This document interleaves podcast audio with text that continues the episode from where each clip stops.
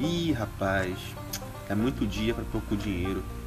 As contas não param de chegar. Caramba, meu dinheiro não durou nada esse mês.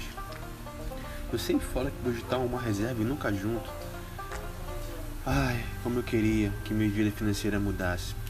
Se você passa por esse tipo de problema, esse, esse podcast, esse canal é para você. Ouvir verdade sobre finanças e como no dia a dia você pode ver maneiras de economizar e ver a sua vida financeira mudando. Vem com a gente.